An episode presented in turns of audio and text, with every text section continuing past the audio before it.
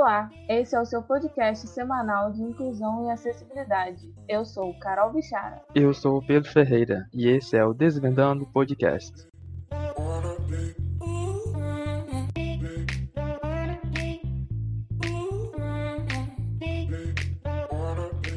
Então, vamos começar aqui mais esse episódio, essa conversa, hoje com a Larissa. Larissa é formada em Análise e Desenvolvimento de Sistemas e ex-bolsista do Núcleo de Apoio às Pessoas com Necessidades Educacionais Específicas do Instituto Federal Fluminense do Campus Campo Centro. Muito bem-vinda, Larissa. A gente te agradece demais por você estar aqui presente, contando um pouco da sua experiência lá no IFE e na no núcleo de acessibilidade, né? Eu que agradeço poder partilhar com vocês, né, a minha experiência com, esses com os alunos do, do IFE. Eu estudei no IFE e tive alguns colegas de turma que eram deficiente visual e isso me abriu o leque para poder trabalhar com eles também. Então, Larissa, você trabalhou no núcleo de acessibilidade, né, o NAPNE, do IFE Campus Centro. É, conta um pouco como é que começou a sua experiência lá? Como é que você entrou? Como é que foi esse processo de aprendizagem com relação aos materiais que você faz adaptação hoje em dia? É, eu comecei, quando fui estudar lá, tinha um aluno na minha sala que era deficiente visual, o Josival. É, nessa, nessa de fazer trabalho, é, apresentar trabalho, eu acabei sendo apresentado ao núcleo que atendia o Josival. Nessa eu me interessei e fui é, me inscrevi para uma bolsa lá e passei. Era a bolsa de adaptação de material. Aí que começou tudo. Eu fui aprendendo, fiz curso. É, a Cirlei levou a gente para fazer curso, porque a gente chega sem saber nada, sem saber, é um mundo novo, é tudo diferente. É, eu aprendi é, o braille, a adaptação de material, tudo, o jeito que eles usavam para poder é, passar para o aluno o que era passado em sala de aula. Ah, tá, bem legal. E o que, que era esse projeto? O que, que, que, que você fazia? Qual era o objetivo dele? No começo, era um projeto de tecnologia da informação, era só voltado para a informática. Porque na informática, além do Josival na minha turma, tinham outras turmas de informática também de outros, outros períodos que tinham também é, alunos deficientes visuais. Então, era mais voltado para essa parte, é, que a gente tinha o desenvolvimento do material específico, que era o em alto relevo, e tinha as monitorias, tinha os materiais desenvolvidos em áudio, então tinha bastante coisa. Então, depois, esse projeto foi sendo expandido para a parte de ciência da natureza, a parte de geografia, a demanda foi vindo de acordo com os alunos que foram entrando nos cursos do IFE. Então, quando entrava um aluno num curso que não tinha ainda esse projeto, esse projeto era incluído e trabalhado junto com esse aluno. No desenvolvimento do material em si, a gente trabalhava junto com a demanda do professor. A gente, primeiro, a Cirlei, ela, como ela começou, ela teve o, o projeto de matemática, ela, eh, no ensino médio, ela já sabia o nível e as coisas que seriam dadas nos projetos de, no nível de matemática, no ensino da matemática. Então, ela já prevendo isso, ela já fez uma adaptação do livro com figuras, gráficos, entre outras coisas que seriam usadas, e, formulou figuras de níveis de, de, níveis de alto relevo e fez um livro para deixar disponível já para o aluno futuramente usar. As outras matérias do curso superior, como os professores davam matérias é, em sala de aula como slide, coisas que o prof, cada professor criaria o seu, com uma matéria básica, criaria o seu, mas passaria para o aluno em sala de aula. Então a gente trabalhava com essa demanda. O professor trazia para a gente anteriormente a aula dele, o que ele passaria em slide, e esse slide era transformado em alto relevo para o aluno ter a mesma condição do aluno vidente na sala de aula. Então, o aluno já ia para a sala de aula com o material em mãos para poder ter a mesma ter equidade na acompanhar a figura que o professor tinha em sala de aula. E o professor em sala de aula, ele tinha que explicar o que estava sendo visto no papel, porque você não pode simplesmente dar um papel com uma figura aleatória para uma pessoa que não está vendo, sem explicar para ele. Então, o professor tinha essa maneira, tem que trabalhar com, conjunto com as pessoas que fazem o material do relevo para explicar para o aluno, que o aluno também não pode, não, precisa, não pode ser adivinho, né? Ele tem que ter uma base de explicação do mesmo que está tendo na sala de aula. Ah, que legal. Bem interessante. Sim, muito interessante. É, Larissa, agora continuando falando um pouco mais sobre isso, mais profundamente, é, qual a importância desses materiais né, é, para o aluno, né? esses materiais adaptados para o aluno no dia a dia dele dentro da sala de aula? como você acompanhou isso, esse, esse processo? Você pode falar um pouco disso? Esse material adaptado, ele possibilita é, a equidade com o aluno que está vendo, né? É, efetividade na aprendizagem, é, ser incluído em sala de aula, sem que ele perca grande parte do que está sendo passado em slides, porque a maioria das coisas na informática eram passadas em slides, o professor criava mas é, muitos slides. Todas as aulas praticamente tinham slides. Fora a parte escrita, né? A parte escrita a gente, ele também mandava para gente o que fosse em texto e a gente adaptava isso para o braille, se o aluno quisesse o braille, porque tinha aluno que queria braille, tinha aluno que preferia áudio. Entendi. É, então vocês sempre perguntam e perguntavam, né, qual era a preferência do aluno, se ele preferia em braille, em texto ou de alguma outra forma em áudio, né? Era sempre consultado o aluno primeiramente. Sempre trabalhando em conjunto com o aluno e com o professor, porque não adianta a gente criar um material para o aluno deficiente visual sem que ele tenha meio de é, utilizar aquele material. Tem que ser o um material que ele se sinta confortável em estudar. É, né? Porque não adianta você fazer o material em braille se o aluno cego não sabe braille, né? Não teria sentido. Exatamente. Nem todos os cegos sabem braille. Então, a gente tem que arranjar uma maneira dele absorver o conteúdo, seja como for. Braille, áudio, alto relevo. Vamos agora, então, falar um pouquinho mais dos materiais digitais, né? Quais eram os programas que vocês utilizavam para fazer essa adaptação de materiais e quais eram os mais simples e que um professor poderia usar para poder também ajudar um pouco mais né, a, a vocês nesse processo? É, primeiramente, o arquivo tem muito arquivo que vem em PDF, né? PDF e o Word, que geralmente o professor manda para o aluno. É, a partir disso, a gente tem que trabalhar com um bloco de nota no TXT, porque aí o quanto mais limpo ficar o texto, melhor. Sem figura, sem muita é, seta, coisas assim, o mais texto possível que puder. Porque no bloco de notas só pode texto e não vai poder figura. Então, o objetivo é esse. É, a gente coloca o texto, que tudo que vier, coloca no bloco de notas e vai formatando de maneira que aquele áudio fique limpo no, no, no final. O que não tiver em texto, como se fosse uma figura, se a figura puder ser descrita, a gente vai coloca lá descrição da figura e a numeração da figura que vier num texto. Descrevendo essa figura, não há necessidade de adaptação. Tem figuras que a gente pode descrevê-las, não há necessidade de adaptar. Tem outras figuras que há necessidade de adaptação, porque não tem como descrever. Então, tem, a gente tem essas opções. A gente faz o material em texto, tanto pode descrever, quanto tem a opção de adaptar é, posteriormente. É, bloco de notas básico do, de qualquer computador. Se a gente, se esse texto adaptado precisar ser passado para Braille, a gente vai usar o Braille Fácil, que é um programa que pode ser feito download gratuitamente na internet e ele vai ser impresso numa impressora Braille. Não é todo lugar que tem, mas é bem, bem simples de, de ser feita essa impressão depois que você se adapta ao programa. Se esse é, mesmo texto for passado para áudio, ele tem que estar limpo, todo formatado, e a gente vai usar um programa chamado Bala Boca. No Bala Boca, você vai poder colocar diversos níveis do áudio. Você consegue nivelar o quanto aquele áudio vai ser. Se vai ser uma leitura mais lenta ou uma leitura mais rápida. Então, você pode nivelar aquilo, então fazer daquele texto um áudio, como se fosse um áudio de música. Então, o aluno consegue ouvir aquele texto em áudio. Ou então, simplesmente passar aquele texto para o aluno que ele consegue com um leitor de texto, que pode ser o JAWS ou NVDA, é, ou então mesmo o DOSVox, que é um sistema operacional, que o aluno pode fazer a leitura do texto ou simplesmente ouvir o áudio criado em MP3. Entendi, Larissa. É, continuando falando agora um pouco sobre as descrições dos gráficos, das das figuras nesse formato né, de adaptação digital. É, você, como que você que já tem anos, né, trabalhando, trabalhando com isso, trabalhando nesse projeto lá no, no Instituto Federal, como o que você julga essencial, assim, quando a gente vai descrever um gráfico de matemática, quando a gente vai descrever uma figura, o que, que você acha que não pode faltar na descrição? É, o principal, quando a pessoa for descrever figura, um gráfico, é ser minucioso na leitura daquele, daquela, daquela inter, interpretação daquela figura.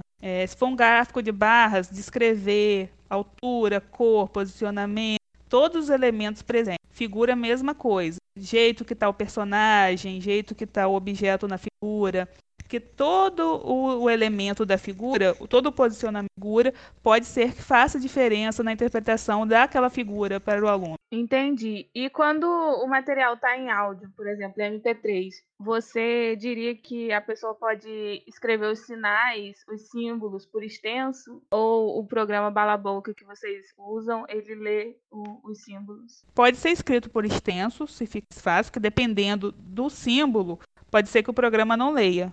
Então, é melhor deixar ele escrito, deixar mais claro, que aí não tem erro de na hora da conversão para o MP3 do programa fazer uma leitura errada ou equivocada do, do símbolo. Sim, principalmente aqueles símbolos matemáticos, né? E exatamente. Então, Larissa, vamos falar um pouquinho agora sobre os materiais concretos, como o braille e os sólidos que vocês fazem, vocês faziam lá. É, o braille, né? Como que você faz ele? Como que você, quais são as ferramentas que você utiliza? Como que é feito a, a adaptação do material com letra cursiva para o braille? É, o braille ele pode manualmente de Jenkins ou ele pode ser feito digitalmente numa impressora através de um programa chamado Braille Fácil. É, o texto já tem que entrar formatado né, nessa impressora é, de maneira que a impressora reconheça todos os é, símbolos específicos para impressão. Entendi, Larissa. Então existem duas maneiras de você fazer a conversão do texto em tinta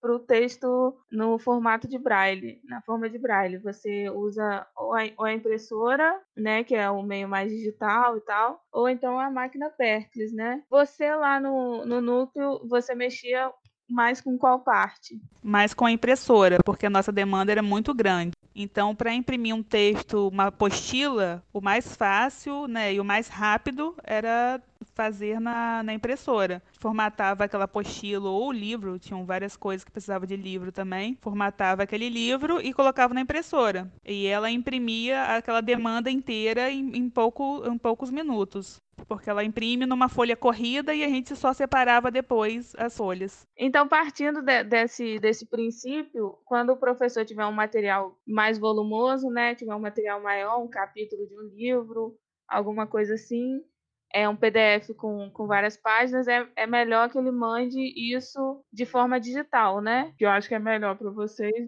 ficar lendo no livro físico, digitando, poupa mais tempo, né? Sim. Esse material também em braille é, vai depender do aluno, da preferência do aluno. Se o, porque, dependendo do tamanho da, das páginas da apostila ou livro, ele vai criar um volume muito grande de folhas no braille. Então, para o aluno carregar aquilo, vai e vem de aula, é, fica um pouco desgastante. Então, depende do aluno. É, se ele vai querer aquele, aquele livro formatado, mas que ele consiga ouvir num celular, ou se ele vai querer o braille. Tem muito aluno que prefere o braille, se concentra melhor estudando, lendo o braille. Então, a gente imprime aquele que ele possa levar para levar para sala, levar para casa, enfim, estudar onde ele quiser. Sim, é basicamente é como se fosse a escrita no caderno ou estudar pelo computador, né? Tem gente que ainda prefere fazer suas anotações e estudar através dos seus cadernos. Exatamente. Então agora vamos entrar um pouco no assunto dos gráficos, né? Dos gráficos, mapas, é, materiais de ciências da natureza que são, que são adaptados. Como que vocês fazem para distinguir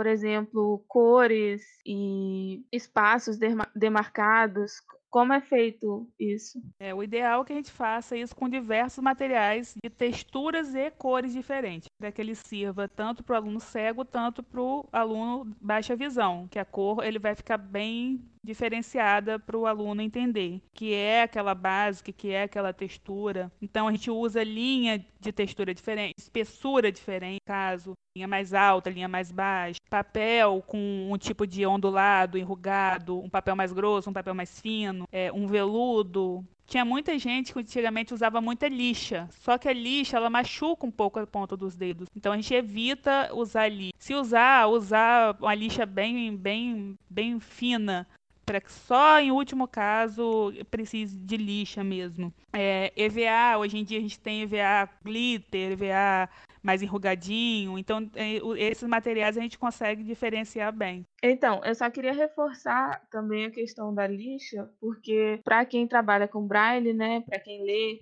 o braille, pegar numa lixa, num gráfico e depois ler o braille fica realmente complicado. E em relação ao custo desses materiais, você acha que eles são caros, são baratos? Uma pessoa, né, queira fazer isso em casa, ela conseguiria fazer sozinha? Ela daria conta? São materiais didáticos que não são baratos, assim. Os EVA são um pouco mais caros, de textura diferente. Eu não sei porque a gente comprava, a gente comprou sempre tudo muito grande quantidade, pela quantidade de aluno que a gente atendia. Mas a gente pode usar materiais que a gente tem em casa, PET, é, tampa, é, botão, outras coisas, papelão, papelão é, é tipo, algum tipo de plástico que tem em casa, que a gente possa cortar, uma caixa. Então, tudo que, que envolver a criatividade, que a gente entender que pode ser uma textura diferente para misturar naquela figura, delimitar é, partes diferentes e trabalhar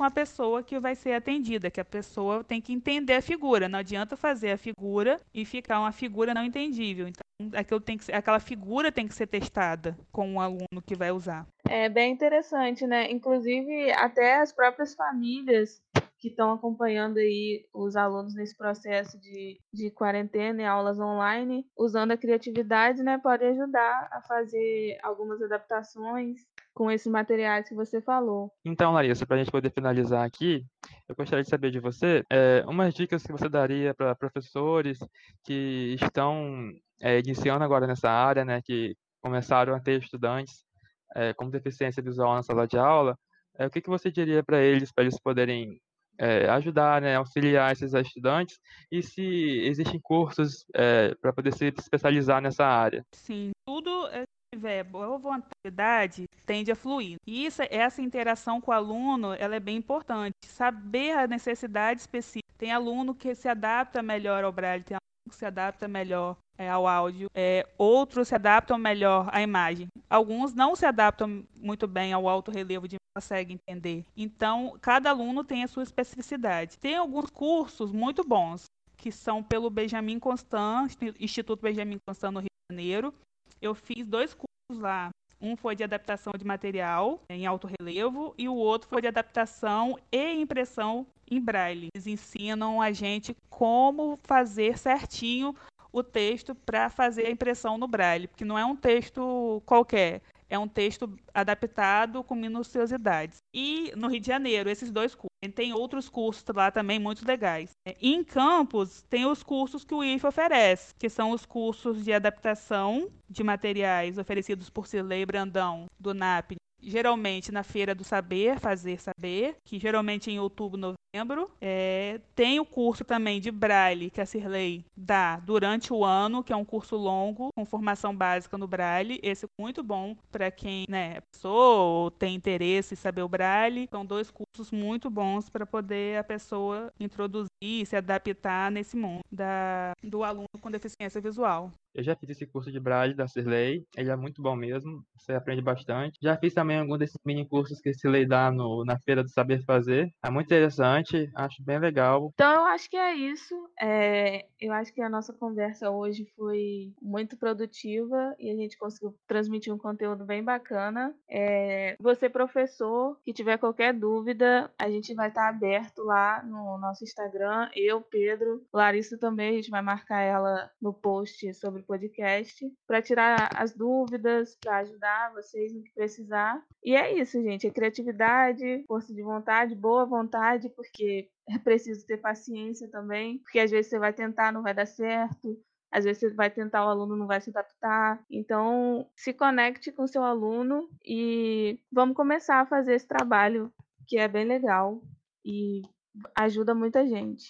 Isso aí. A gente agradece muito, Larissa, pelo que você adicionou aqui ao nosso podcast e muito obrigado. Eu que agradeço. É muito importante a gente passar o conhecimento sempre à frente das pessoas. Muito obrigada, Larissa, de novo, por ter aceitado participar, né? E vou deixar nosso arroba aqui, como eu sempre faço, arroba des, underline vendando. Qualquer dúvida que vocês tiverem, é só perguntar lá pra gente que a gente está lá disponível para saná-las. Muito obrigada. Semana que vem a gente está de volta.